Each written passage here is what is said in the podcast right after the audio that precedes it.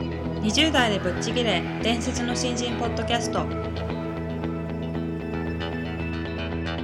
伝説の新人ポッドキャストはさまざまな業界で伝説的な活躍をしているゲストをお招きし20代の皆さんに向けて優秀な人材と言われるレベルではなく圧倒的に突き抜けた人材になるためのヒントをお伝えしていく番組です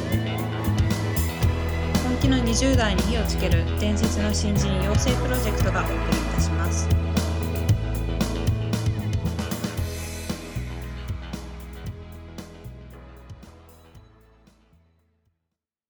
皆さんこんにちは20代でぶっちぎれ伝説の新人ポッドキャストへようこそナビゲーターの戸谷香奈です伝説の新人プロジェクト小宮ですよろしくお願いしますよろしくお願いします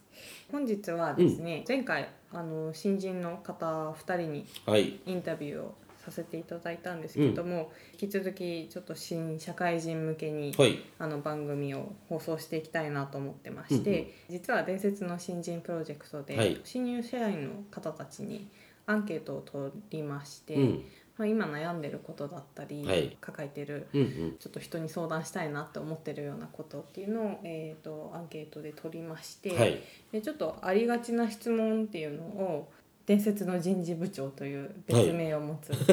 小宮さんに、はいあのぜひいろいろ意見をお伺いしたいなはいと思いまして、そもそも伝説の人事部長って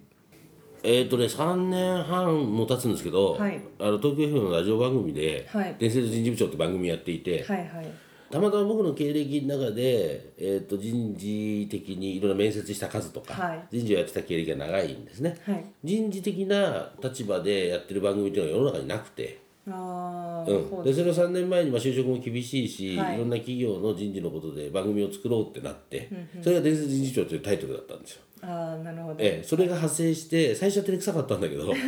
まあ、だんだん人間もずうずうしいもので、はいええ伝説の人事部長とか言われてると返事をしちゃいそうにな る最近嫌な自分がいますけど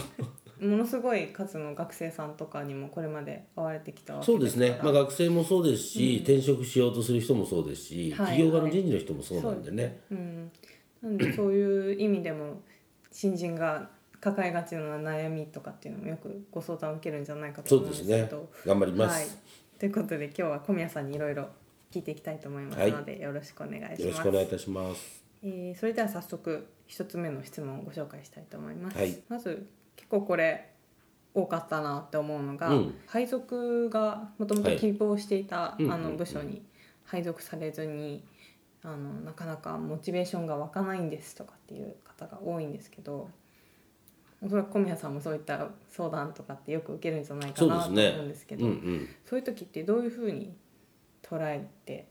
仕事に取り組んでたらいいんですかね。うん、学生から社会人になって、はいまあ最初研修があったりね、はいするんですけど最初の配属ってやっぱりなんかこうスタートなので、いろんなこう夢があったりね、はいはいはい。こんなことしたくてこの会社入ったのにそとうかですね。割とこうワクワクした気持うちんで入りでます。こんな場所で働きたいとかはね、いはい。あるんですけど、はい思い通りに行ってる人の方が少ないんじゃないかな。かまあそうですよね。今まであの伝説の新人でうんインタビューとかさせていただいても、そういう方結構多いですよね。そうですね、あのまあ、職種別採用みたいなね、はいある程度こう限定しているところ以外でいうと、まあ、総合職みたいな形で取られて、はいで後から配属っていうパターンでいうと、まあ、僕もそうでしたけど、はいはい。うん、割とあの違うことが多いです。で、まあ、人事側のお立場から言うとね、はい実はある程度人数取って配属をするっていう場合に、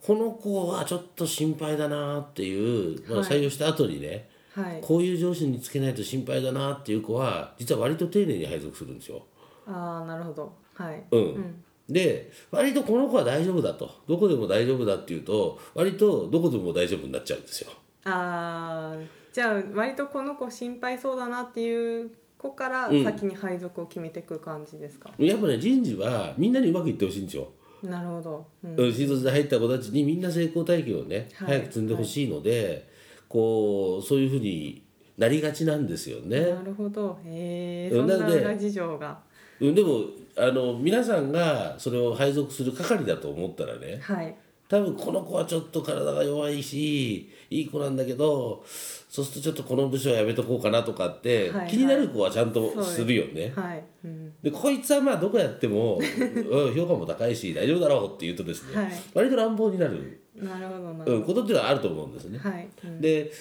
そうなる理由もですね企業側はある程度あの人を育てる時今3年5年10年みたいなスパンで見てるんですね。うんうんなので学生はもうそのスタートですごく大事な時期って思ってるけど、はいそこのこうお互い見てる視線が違うのでギうん、ャップがありますよね。あー。なるなので往々にしてそういうことが多いなと思うんですけど、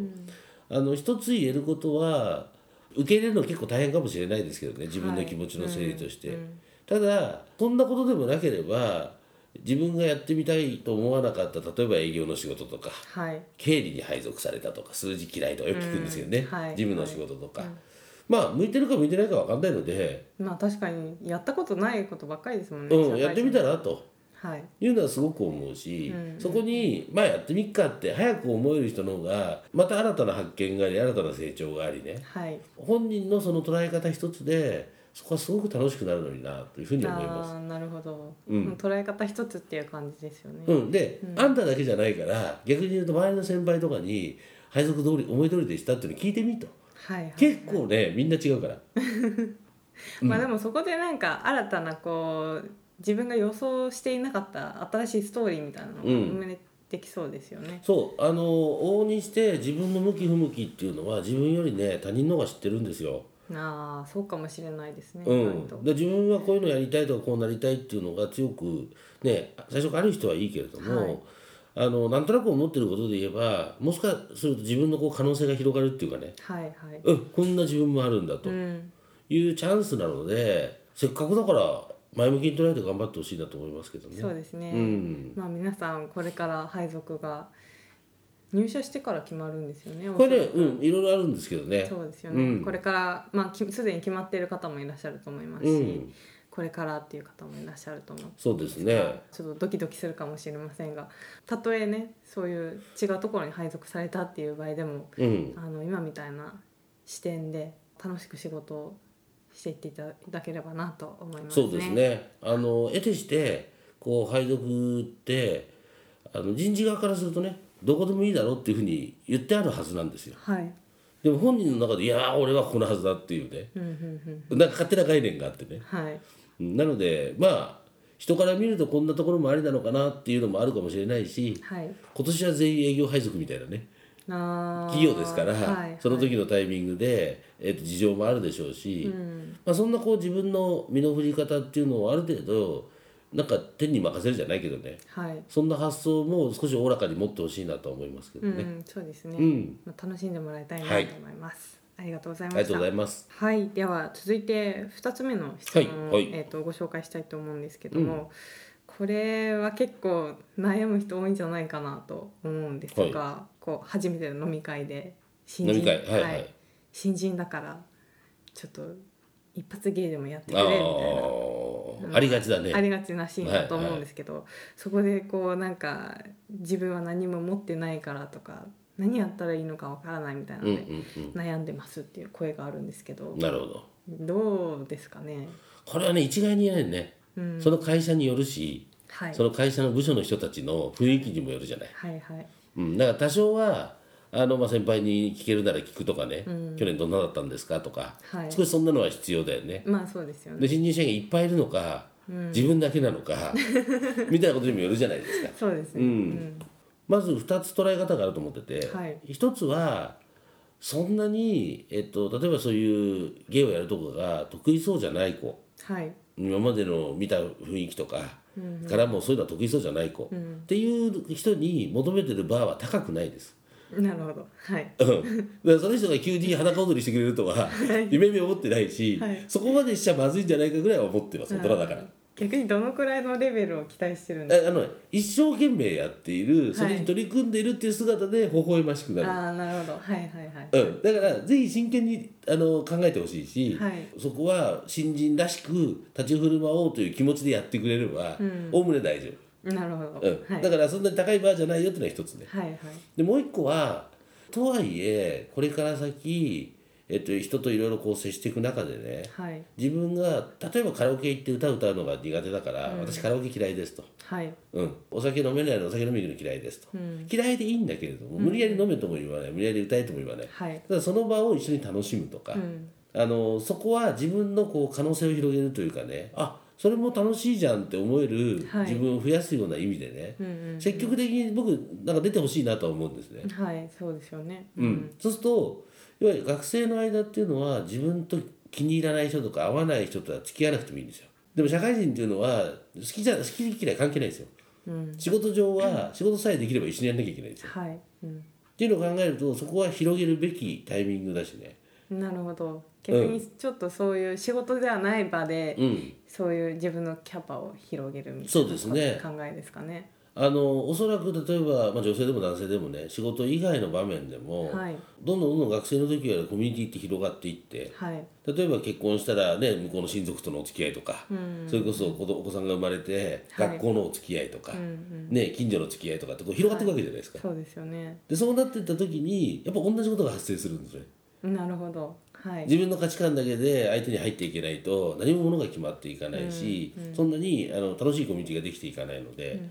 そういう意味では社会人っていうよりはこう仕事のためというよりも大人になっていく中で、はい。ね、好き嫌いだけで人との付き合いをしちゃいけないんだよっていう、僕練習の一歩目なんじゃないかなと思うので、ああ、なるほどね。そういうふうに捉えればいいんですね。うん、なんかそんなに大人が増えてほしいなとは思う。はい。うん。ういん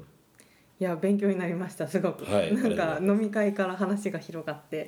えそんな話が聞けるとは思わなかったんですが、うん確かにそうだなええ、だってあれでしょはなちゃんとかどっちかというとあんまりそのゲイやれって言われたら嫌な方でしょ嫌な方ですねそうだよ ね確実に嫌なそ方うだよねでそんなにだから頑張るといいのよ頑張らなくていいんだけど、はいただそういう姿勢でやるとさうん、何かしら浮かぶじゃないですかまあそうですね何かしらはやろうとは思いますそうそうそうそう、だからそんなスタンスが大事なんじゃないかなと思いますけどねそうですね。うんはい。ということで皆さん頑張ってほしいですね。はいはい。またそれでやってみた結果報告とかいただけるとそう嬉しでいすでねすね。なんか映像とか送っていただけると楽しいですけど。はいはい。ありがとうごあざりいました。がとうございまし。た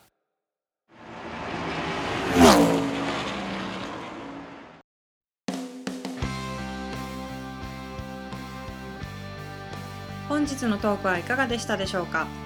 伝説の新人養成プロジェクトのホームページおよびに Facebook ページでは新人時代を誰よりも早く駆け抜けるためのヒントや講座情報など日々更新していますのでぜひ一度ご覧ください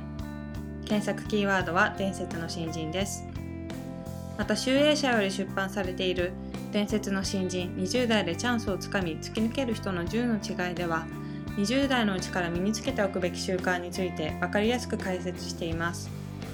ぜひ皆さんも突き抜けるための思考や行動習慣を新人時代の今にこそ自分のものにしていってください。この番組は伝説の新人養成プロジェクトの提供でお送りしました。